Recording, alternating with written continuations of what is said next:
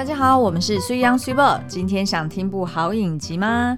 现在呢是礼拜天的晚上七点多。嗯，呃，我觉得大家应该跟我们一样感到十分的焦虑。对，因为待会呢应该是十点左右呢，我的出走日记要即将播出第十四集了。你知道我今天一整天白天都被洗版了。因为其实我们是呃今天早上看第十三集的嘛，然后看完之后还好，我们并不是在看之前就被洗版。嗯，看完之后呢，就发现那个 Netflix 社团里面，哇塞，整个 炸锅了，炸锅了。然后大家都超级期待十四集的更新哦。嗯、那所以呢，今天我们就要来聊我的出走日记里面这个三手足，好教会我们的一些。三手足是什么？哦，就是 三姐弟。对啊，就每次讲到这就很烦，那所以就直接讲三手足好了。反正就是讲这三手足教会我们的一些哲学的思考。对，因为呢，我们在第十三集里面又再度确认，没错，我们讲的是对的。对，编剧一定有看过尼采的书。是，好，那但是呢，因为同样的哦，这个剧，嗯、我们先稍微讲一下我的出走日记好了。它是在 Netflix 上面的一个影集哦，目前正跟播中，到十六集会完结，所以呢。呃，就当你们听到这个这集节目礼拜一早上的时候，其实已经播完十四集了，嗯、也就是说只剩下最后两集。对，那这部影集呢，它非常的妙哦，它的前面两集的步骤缓慢到令人想要弃剧，就我们都曾经一度说，哦，我实在看不下去。我们真的有气啊，气过了。那但是后来呢，第三集开始就整个就怎么讲？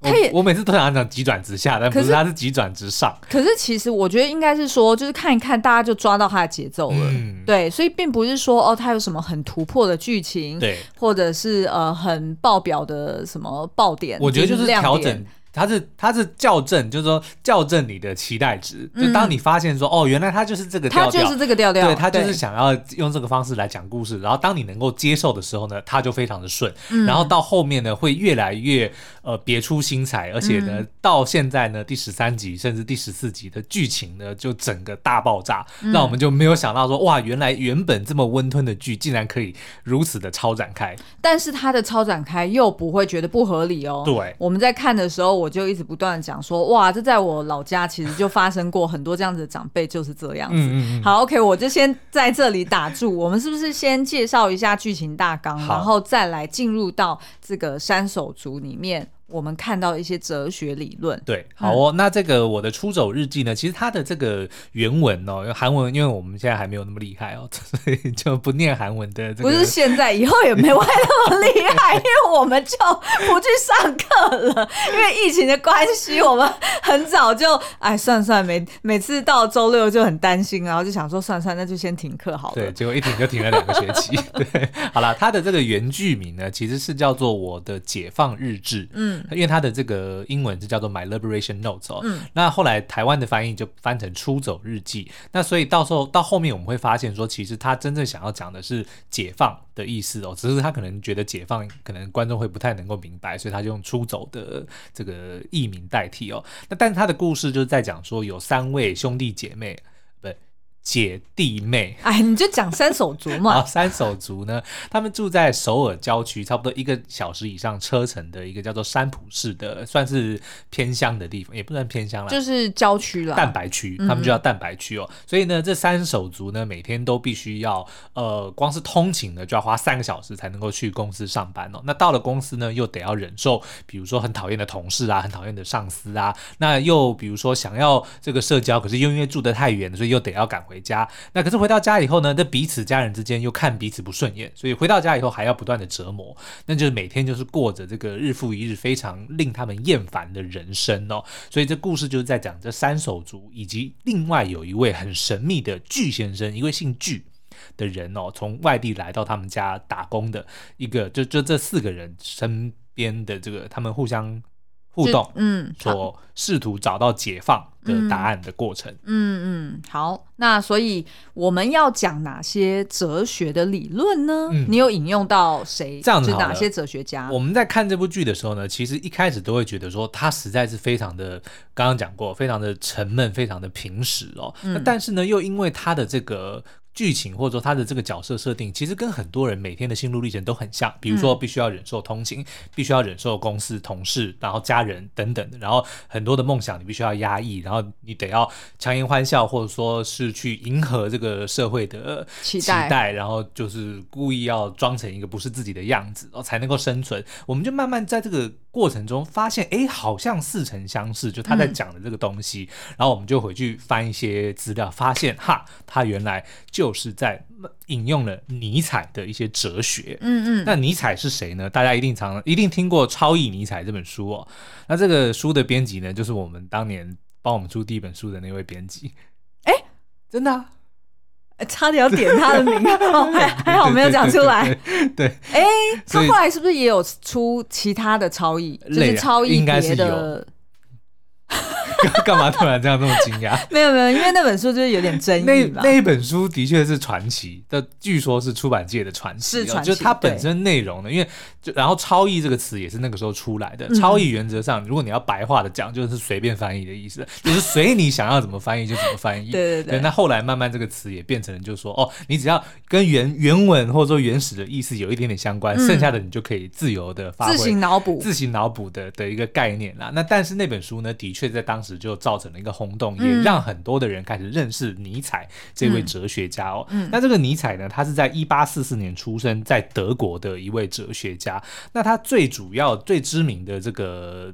理论呢，其实就是存在主义。嗯，那存在主义就在讲什么呢？但存在主义不是他 own 的，哦，不是他 own 的，嗯、但是他是存在主义里面的代表人物。其中一，对对，对。那存在主义基本上在讲什么呢？就说人活着就是没有意义。嗯，那你唯一的意义呢，就是要靠自己去创造。嗯，或者换句话说呢，如果你随波逐流，如果你不去帮你的人生想任何意义的话，没错，你活着就是没有意义。嗯嗯。所以他们这群存在主义的人，就是不断的在想要去挑战生命的意义，帮你去寻找说为什么你要活着。嗯、但是这个责任呢，就是在你的身上。对，所以，我们之前可能比如说有讲过，像沙特啊，像这个尼采啊、海德格等等哦，嗯、都是都是存在主义里面的代表人物哦。那这一次呢，我们为什么觉得我的出走日记里面有用到尼采？主要是有三个哲学理论哦。第一个呢叫做永劫回归，嗯。第二个呢叫做精神三变，就你的精神状态会有三种阶段的变化。干嘛？干嘛要这样想？没有，因为我在想说，我一天内也会有精神三变。不是，他是说你的人生的这个精神阶段的变化。像现在啊，我每天早上起床，你那个叫情绪三变，那个不叫精神三变。没有，我真的要忍不住跟大家就是说说明一下，我不知道大家现在因为可能就是疫情越来越严峻的关系嘛，所以可能很多人的孩子们可能都在家里面上上课，然后大家也都在家上班。嗯，不知道大家会不会觉得，好像现在每天早上起床。你会有一点分不清楚，到底现在是周末还是周间哦。然后甚至是有时候你会突然觉得说，哎，déjà vu，我好像 我好像过过这样子的的摸过这样子的的身体，或者是过过这样子，身体就是譬如说你每天早上摸哪位？不是我的意思是。对哦，我怎么会讲那个？没有啦，我的我明白你的意思，就是你在重复同样的 routine，没错，对不对？然后你就会觉得似曾相识，嗯、就是觉得说，哎，好像我每天都是从枕头上这样子坐起来，然后我每天都是同样的用左脚先穿脚，先先穿拖鞋，嗯、然后我同样的去煮热水喝，对，然后同样的上厕所，然后同样的，同样的，老公问你今天早上要吃什么，然后就每天都是。好像是重复的日子，然后你就会忍不住在想，嗯、今天是不是其实已经过过了？对，其实是，就是有一种很可怕的感觉，然后也会觉得，哎、欸，这是不是永劫回归啊？对，其实是一种。那我们待会就会聊永劫回归到底是什么。好，好，那第二个就是刚刚讲到的精神三变。那最后一个呢，嗯、叫做超人。嗯、那这个超人呢，就不是我们 DC 漫画里面那个内裤反穿的那个超人，嗯、而是。尼采自己定义的一个说超越人类的人，他叫做超人哦。嗯、那我们在看了这个影集之后，就发现说，哎，编剧他一定熟读尼采，因为他这把这三个哲学呢，用非常不是用说教的方式，嗯、而是非常舒服的方式，来慢慢的告诉你说，你要如何的突破你人生的困境，而且就是体现在这四个人身上。没错，嗯嗯。好，那我们先休息一下，待会回来听听这三个理论吧。欢迎回来。好，那第一个我们在我的出走日记里面看到的这个尼采的哲学或者他的思想呢，就是刚刚提到的永劫回归哦。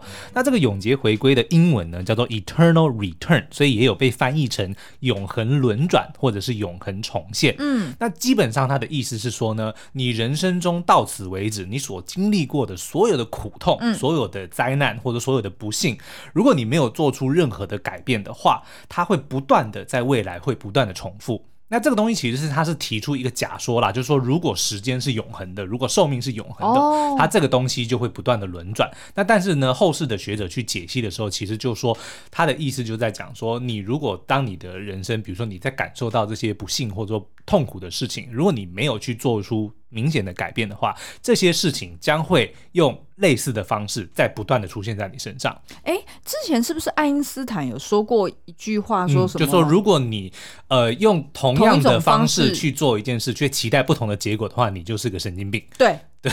对不对？其实概念好像有一点像哈。对，嗯、那所以呢，我们在影集里面就会看到，一开始的时候呢，这三姐弟，大姐叫做奇珍嘛，她就是一直在就是觉得说，哦，她很想要谈恋爱，但是却老是遇人不淑哦，就是遇不到遇不到这个、呃、心爱的人。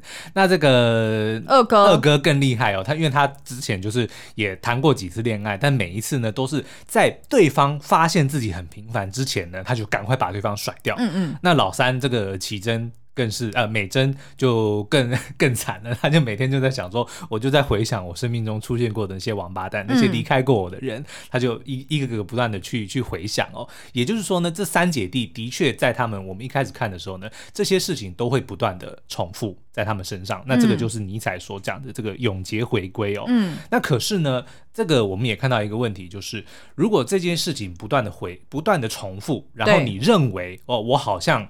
做一切的努力都是徒劳无功，嗯，不管我怎么做，我就是遇不到好的男人。嗯，我不管怎么做，女朋友就是会嫌我平凡，嫌我老土，然后跟我分手。然后我就永远都会遇到渣男，嗯，然后你就放弃了，嗯，你就说那我我就这样吧，随便了，嗯，所以才会我们看到说哦，大姐她那个时候一开始讲说她在冬天来之前，她要随便找个人来恋爱，也不知道为什么一定要设定冬天哦，太急了，那个时候可能已经是秋天了，哦，所以他就设一个下一个季节这样，他他自己的年纪，他也认为他也三十好几了，可能也没有多少时间可以等了，但是那我就随便找一个人，还是传统的那种华人社会有的那种观念，就是剩女的观观念，不是啦，就是那种。什么呃什么过年好呃过年找个老婆好过年哦，有钱没钱讨个老婆好过年，哎、对对对对，那但是那是男生啊，对不对？但我就不知道他为什么要设定冬天呢、啊？但是他就是这样子去呃随便去设定一个目标，嗯嗯，但是他也并没有要去。呃，做出任何改变，对，唯一只有改变他自己的外形。你还记得他在前面几集，一下去烫头发，嗯、一下又去什么呃弄呃消眼袋哦，对，就做那种微整形。然后一下呢，是我忘了是去买衣服还是怎么样，是就是反正他就是做那些就比较表面上的东西，但是却没有改变自己的心态。对，嗯，那这个弟弟呢，他就甚至就。放弃就说服自己说啊，我就是没有欲望，我就是什么都不想要。啊，我不需要车好，对，我不对，我没有，我不需要开车，我为什么要有梦想？我就是这样平凡的过人生，不行嘛？等等的。那妹妹呢就更惨了，她甚至会曾经讲过说，我多每次比如说雷雨闪电的时候，人们都很害怕，我却觉得很。平静，很，很欣慰。对，世界末日终于要来了，我终于可以摆脱这这无聊的人生了。嗯嗯好，那可是呢，到后面大概十几集的时候，我们可以发现说，哎，他们的人生开始出现一些好的转变。嗯。但是如果你仔细看，他们其实并没有做出什么太多明显在行为上面的改变。对。他们反而是心态上的转变。嗯。那这个就是尼采告诉我们的。他说，永劫回归如果是一个事实的话，嗯，我们其实应该是要。说服自己说，我就是要接纳这样子的人生，哦，这些都是这些痛苦都是我想要的，嗯，然后甚至你让我再重来一遍，嗯，我还是会选择我要这个人生，这些事情都是为我而发生的，不管是好事还是坏事，都是因为我他才发生的，所以我选择接纳他。哦，我觉得好像有一点。就是不知道有一点宗教意味，你有没有觉得？呃、其实，但是其实其实它都是摆脱宗教的，嗯、就是存在主义，就是在我知道我知道我知道它存在，对它其实是在摆脱宗教。可是你不觉得它这个概念就是这样子的处事的、嗯、的一个方式，又有一点？我不知道，有一点佛教那种，就是我接纳世间万物 给我的一切，哦、然后所以我欣然的 embrace 它，有一点类似。对，因为其实存在主义讲的就是你要以你自己为主，嗯、全是全世界只有你是最重要的，嗯、什么其他人怎么想，怎么怎么怎么对你，你都其实都跟你无关，全世界只有你存在，嗯，才是。真正的意义，所以你根本就不要有那种所谓的后悔，或者说啊，要是当初我没有怎么做，我我我换个方式做会更好，你都不要这样想，你就想说这些事情都是我要的，即使是痛苦也是我要的，这样子你的人生才会有实际的意义，而不是因为别人，别人即使别人造成你的痛苦，你也不能说那是因为别人造成的，那是你自己所想要的，这个才是你能够打破永劫回归的方式。对，所以我们在这个影集里面也看到，其实这三姐弟他们并没有做什么不一样的东西，嗯，对不对？你看那个姐姐，她还是很坚持，如果我的老公头被砍掉的话，我就是会去接他。当所有的人都跟你讲说，你为什么要认为你的老公头会被砍掉？嗯，他就不管不，反正我我的头如果老公头被砍掉，我就是会去接他，嗯，就代表说他他已经承认说这个就是我。对不对？就这个就是我的，我的本质，对我的本质，我的价值观，我看到的东西就是这样。那弟弟呢，也是还是不断的会去有一些怎么讲，还是会继续去有一些他的梦。对，比如说对听到有间店有机会可以被顶让，他还是很热情的，或者说还是会开始燃起他心中的那团火，他还是会想要去追逐这样子的东西，或者是他也想要去呃，就是。呃，好像内部要申请，就是看能不能直升嘛，对，对不对？然后他也就是也当然也曾经试过想要就是就是请巨先生就是、嗯、借他开车，对。然后这件事情，我觉得这个片段实在是太可爱了，他就当场直接尖叫出来，然后他甚至有一度就是在巨先生还没有回答他到底有没有这一台车之前。嗯他还是直接跟巨先生说：“就算你没有，也求求你 说有吧，因为等于是对他而言，那个就是他人生的一个希望，一个寄托。嗯、然后当他有这个寄托的时候，他好像就会可以很坦然的。”接受他身边的一切不顺遂，对，而且他甚至能够接受说他会持续的去做梦、去追梦，即使这个梦最后会破碎，嗯，也没有关系。嗯、我觉得这个就是我我们刚刚讲的这个永、嗯、打破永劫回归的一个非常重要的点，就是接受这些不幸的事情发生在你身上，这些都是你所想要的，嗯，你才不会有那种无奈的感觉。对，否则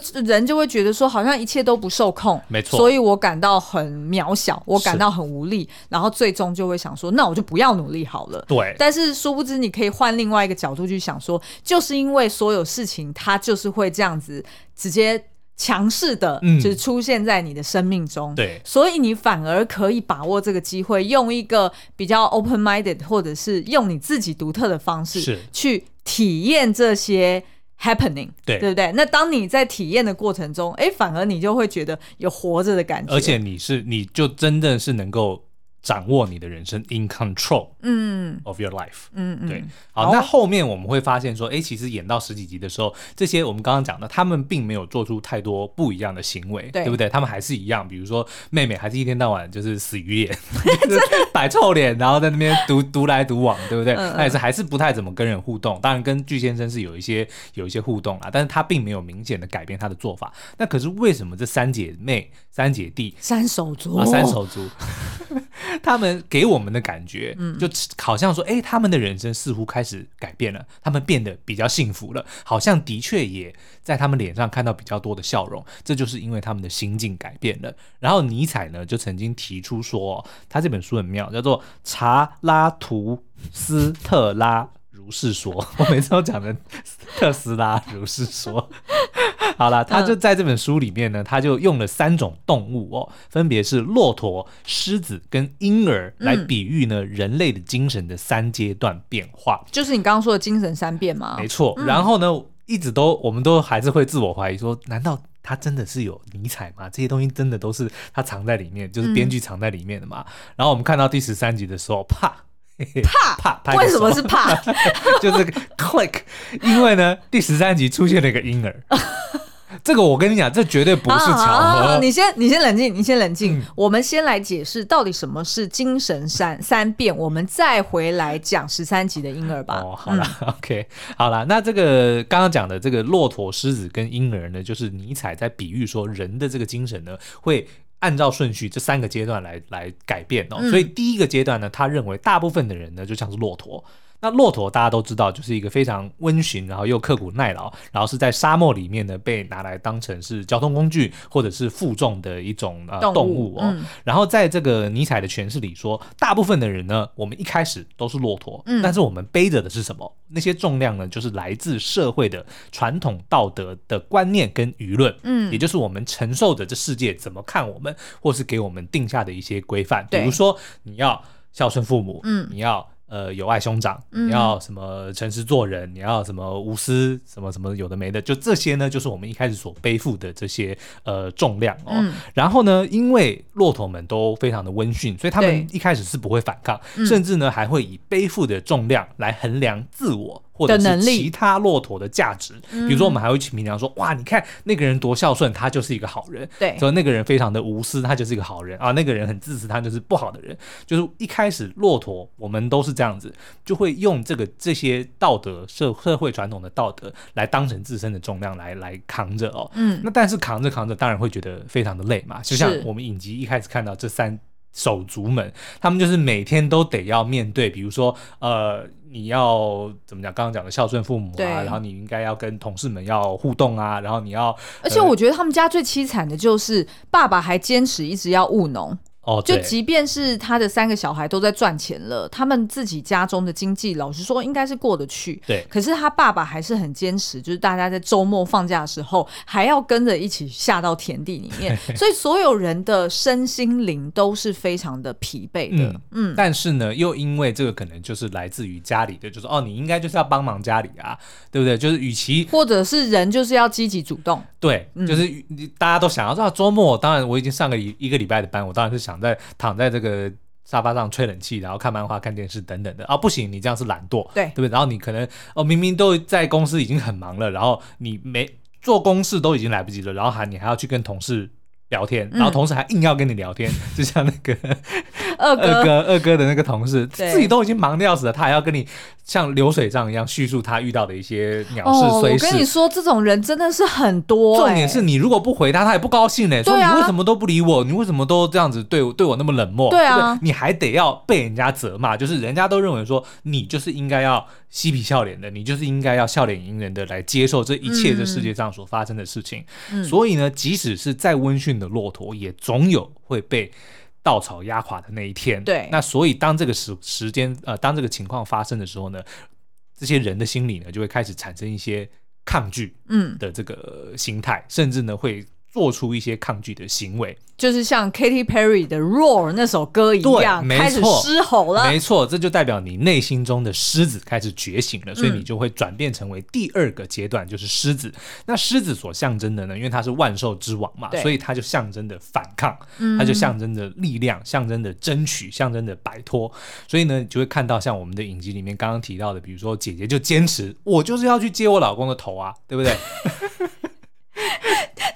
其实我觉得他这样的坚持是没错，但是我觉得他应该要把这件事情的真谛，对他的那个主要的精神给讲出来。其实那个精神指的就是说，我对我的另一半就是会很 loyal。对，他其实应该要强调这个，而不是说我就是要接头，因为这件事情表面上听起来，人家就是真的觉得他很奇怪。他后面是有解释的，他不是说好，如果今天让你选这三个女，有三个女人让你选，对对，第一个就是会去接老公的头，嗯第二个呢就是逃走。或者第三个就是惊声尖叫，对，那你会选哪一个？那当然，这他有把这个 context 比较放大一点，对，但是前提还是老公的头会被砍掉，对，所以弟弟跟朋友就完全不能理解，所以你还你就认为我们的头一定就会被砍就是了，对，可是他其实不是要讲这件事情，所以就会讲说，到底为什么男人要去跟一个。就到底为什么男人会期待自己有一天头颅会被砍呢？我当然不希望我头被砍呢、啊，就完全画错重点。可是我觉得他姐姐为什么要坚持这件事情？我觉得其实就是因为他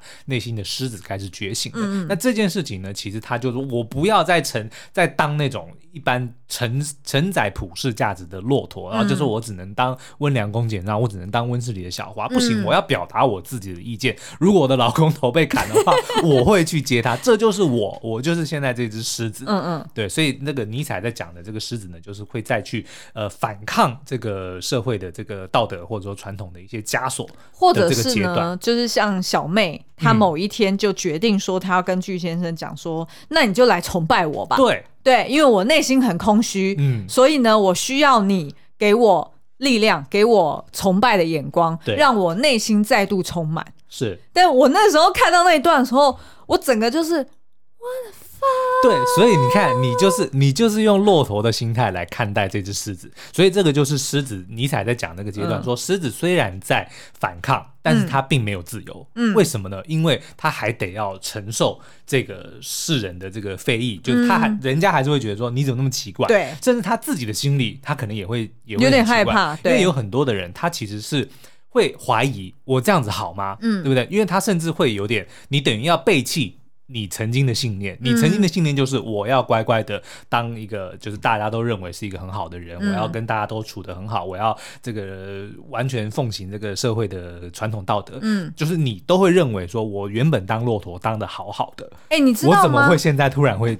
会开始反抗，这个其实就是，哎，是尼采吗？应该是尼采吧。嗯、他的另外一个理论叫做群畜道德、哦啊，是是是吗？这些东西就是群畜道德。对啊，骆驼的这个阶段，你所承载的这些就都是群畜道德。哇，我突然觉得我们好厉害，我们真是信手拈来，就是一个哲学思想。这个叫做人云亦云的道德观，哦、对不对？刚我们待会就后面就就会就会解释这件事情哦。然后呢，所以呃，狮子虽然已经开始抵抗、开始反抗了，但是它并没有得到。全然的自由，对，所以这个是如果你想要在心灵上得到解脱呢，你就必须要进化到第三个阶段，嗯，就是婴儿，嗯，婴儿也就是第十三集里面出现的那个婴儿。好，我讲一下这个 context 好了，对。反正呢，就是呃，那个巨先生他在十二集呃就离开了美珍一家嘛，嗯、因为对他而言呢，他自己的过往其实是看来他应该是从牛郎店里面直升上来做主管的，对，所以其实他觉得那是一个呃比较不好、比较复杂的环。环境，然后他也觉得过往他可能就是有犯下一些错，就是对于会长的这个权势呢，他也会很恐惧，所以他就不希望呃，就是其他就是他以前的这些伙伴们会知道美珍一家人就是对他来说有多么重要。嗯，那他会担心他们安危，所以他最后也就决定说，既然我逃不了我自己的命运，那我就乖乖的回去，嗯，继续当我的。骆驼，对，对不对？就继续当这个，就是他这个夜总会的骆驼。所以呢，在十三集里面，大家就可以看到说，巨学生真是从头到尾死鱼到 他厌世到极点，真的是厌世到极点了。他站都站不好，嗯，永远就是。站歪一边，三七步，然后要不然呢，坐下呢，就整个人就是好像瘫瘫痪在那边，嗯、然后要不然呢，就是收一包钱，他就要喝一杯酒，对，基本上就是整个人就是厌世到极点。但是呢，就是在其中有一段，当他某个晚上呢回到自己的办公室的时候，因为他那间酒店就是有一个就是蛮不负责任的爸爸，居然把他家的小婴儿带来一起玩，对，然后就托给小姐照顾，对，结果呢，那个小姐可能就是。呃，有在忙吧，嗯、所以就把那个婴儿就临时抱来他的这个巨先生的呃办公室里面，然后放在沙发上面。那巨先生根本压根没有想到说，为什么我的椅子上面会出现一个牛郎店的办公室的桌椅子上会出现一个小婴儿？对，然后也不知道是谁家的，所以他那时候有点慌了。嗯，但是呢，他又一边喝着酒，然后像。婴儿举杯，因为他也不知道怎么跟婴儿互动啊，嗯、所以他后来当他自己又离开，然后去到另外一个 club 的时候，他就忍不住跟那个老板娘问说：“哎、欸，你你最近一次看婴儿是什么时候？”那老板娘也说：“哎、欸，很久没有看到婴儿了，嗯、因为在他们的这个呃，就是工作环境里面，其实是很复杂的，是所谓的夜生活，然后有很多的呃，这个怎么讲啊，就是。”情情爱爱或者是金钱游戏在这里面，嗯、所以本来就不可能在这里看到一个纯洁无瑕，对然后大家觉得好像是希望的寄托的婴儿在这里。对，所以呢，我们那时候一看到这一幕就觉得中了，中了，没错，这就是尼采。为什么呢？因为刚刚讲的精神三变最后一个阶段的婴儿，嗯、婴儿象征的就是呢全新的开始。对，那这个刚刚讲到，为什么狮子还是会觉得？不自由，嗯、就是因为他还是带着他当初骆驼的时候的那个思维。嗯、他虽然已经做出了反抗，但他内心总是觉得说，好像这样子对吗？嗯、社会还是看我就是用他们的价值观来判断我，好像是一个离经叛道的人，我正在做一件很奇怪的事情。欸、我这边插个嘴，嗯、其实呢，你讲的这个想法，对，其实就是巨先生他当时候要离开美珍的时候，对，美珍不是坚持说我还是想要打电话给你，嗯、我不会常常打，但是我想要跟你保持联络，对。可是巨先生呢，摆明了，因为他要保护美珍，对，所以呢，他就跟美珍说，呃，就是反正就是。你能不能像正常人一样，嗯，像平凡的人一样，对，正常的去追寻那些世俗标准给你的，没错，成功标准。就这样，你就这样生活可以吗？对。但是美珍就是我不要，我就是要按照我的生活去活着。对对，所以这个这个你你已经破梗了，因为我待会儿哦，对不起对不起 哦，原来你是要留到下一段。OK，sorry sorry。好，但是 anyway，我们刚刚讲的婴儿呢，就是能够摆脱，就他就创造自我的价值观。所以当他真正到达婴儿这个阶段的时候，他就不会认为说我今天当个狮子有什么奇怪的，我跟我的价值观跟你的不价值观不一样又如何？因为婴儿就是刚出生的。他根本就是完全纯净的嘛，创造自己的价值观。他所有看到的事情，一切的都是没有任何的规矩，或者说没有任何的规范。嗯、其实很像什么，你知道吗？很像骇客任务里面的 Neo，当他觉醒之后重生的那个全新的开始，嗯、就是断开所有的锁链，断开所有的这个规范。嗯、所以我。后面要讲的就是说，美珍就是小妹，嗯、她其实就是真正已经达到了这个婴儿的阶段。嗯，那当你能够做到这件事情的时候呢，其实刚刚讲的这个精神三变，或者说前面讲的这个永劫回归，就如果你能够接受永劫回归的话，其实呢都是导向尼采最知名的一个思想的哲学，叫做超人。嗯，就是刚刚讲的能够超越一切痛苦，嗯的人，嗯，就叫做超人，超越一切痛苦。对。哦，我这边有另外一本书呢，它其实里面也有在 elaborate 更多，就是到底超人是什么意思？我可以举个例子哦，嗯、譬如说呢。如果平常你你自己啊，在工作上面，你一定会看到你的同事们就是有不同的表现。对，所以呢，你如果当时候想说，哦，呃，工作能力这么强，哼，真是讨人厌的家伙。嗯、你如果这样子去嫉妒别人，然后紧接着呢，你就会忍不住自我怀疑说，啊，输给那个讨厌鬼的我就是个废物。好、嗯哦，那这个呢，就意味着你被这个愤懑的这种情绪给支配了。所以呢，你就会走入我们刚刚前面讲的这种群畜道德，嗯、也就是说，你会觉得我如果没有符合这个所谓工作能力很强的这个世俗标准的话，那我就是个废物。我没有被老板夸奖，我就是个废物。没错，没错。嗯、好，那如果呢，反过来说，当你看到别人工作能力很强，可是呢，你转念一想，诶。可是有些事情却只有我才做得到哦。嗯，好，譬如说，哦、呃，那个人很会做事，他动作很快。对，哎，可是我做事很仔细、很小心，我常常会挑出一些错误。即便我没有像他一样做的那么快、这么利落，可是我有我的天分啊。嗯、那如果你是用这样的角度去看自己，那么你就等于你就像超人一样，创造了自己的价值观，你就不会陷入到群畜道德里面的框架了。嗯嗯，那当然，你可能也会在想说，哎，那超人这些人不就等于只是沾沾自喜吗？那这个就是你的群畜道德在评论他。但是他如果真的是个超人，嗯、沾沾自喜又如何？对啊，我就是这样啊。对啊，这，这就是我啊，我我就是会因为这样而感到高兴，或者是我就觉得这是我这就是我的价值观，对不对，对？因为也许。的确有人比起说，比起把事情做完，我更想要把事情做好。嗯，那这个的确，这的确对某些人来说，这个就是他认为是对的事情。嗯，那只要你觉得 OK，那我觉得就就没有什么好讲。就你不要因为别人哦用他的道德来评论你说哦你这个是不好的，或者你这个是不对的，嗯、然后你就影响到你的心情的话，那你基本上你就是已经在做到尼采口中所讲的超人这件事情了。嗯，对。那但是呢，我们还有一个证据，就是在讲说为什么这部剧。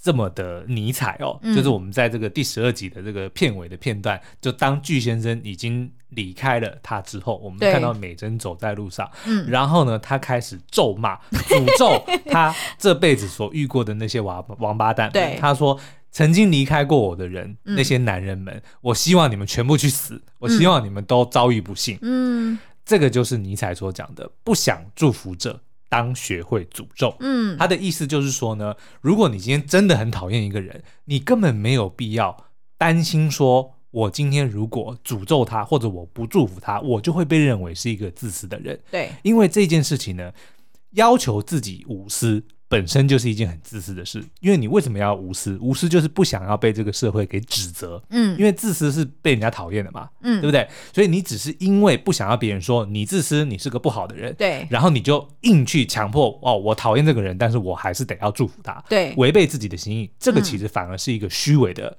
嗯的表现，嗯，对。那所以尼采就在讲说，如果你今天不想要这个祝福他，那你就彻底的诅咒他，嗯，这个才是成为超人的。一步，嗯，但是呢，我在这边要下一个 disclaimer，嗯，请大家在内心里面诅咒，啊、对，对，对或者是在自己家里面写小纸条诅咒就好了。是，但是呢，也不是说你就讨厌一个人，或者说所有的人你都想要诅咒他。你看，像美珍她就很好，她、嗯、诅咒所有离开她的男人都去死，都都不信。嗯，可是你，她说巨先生，嗯。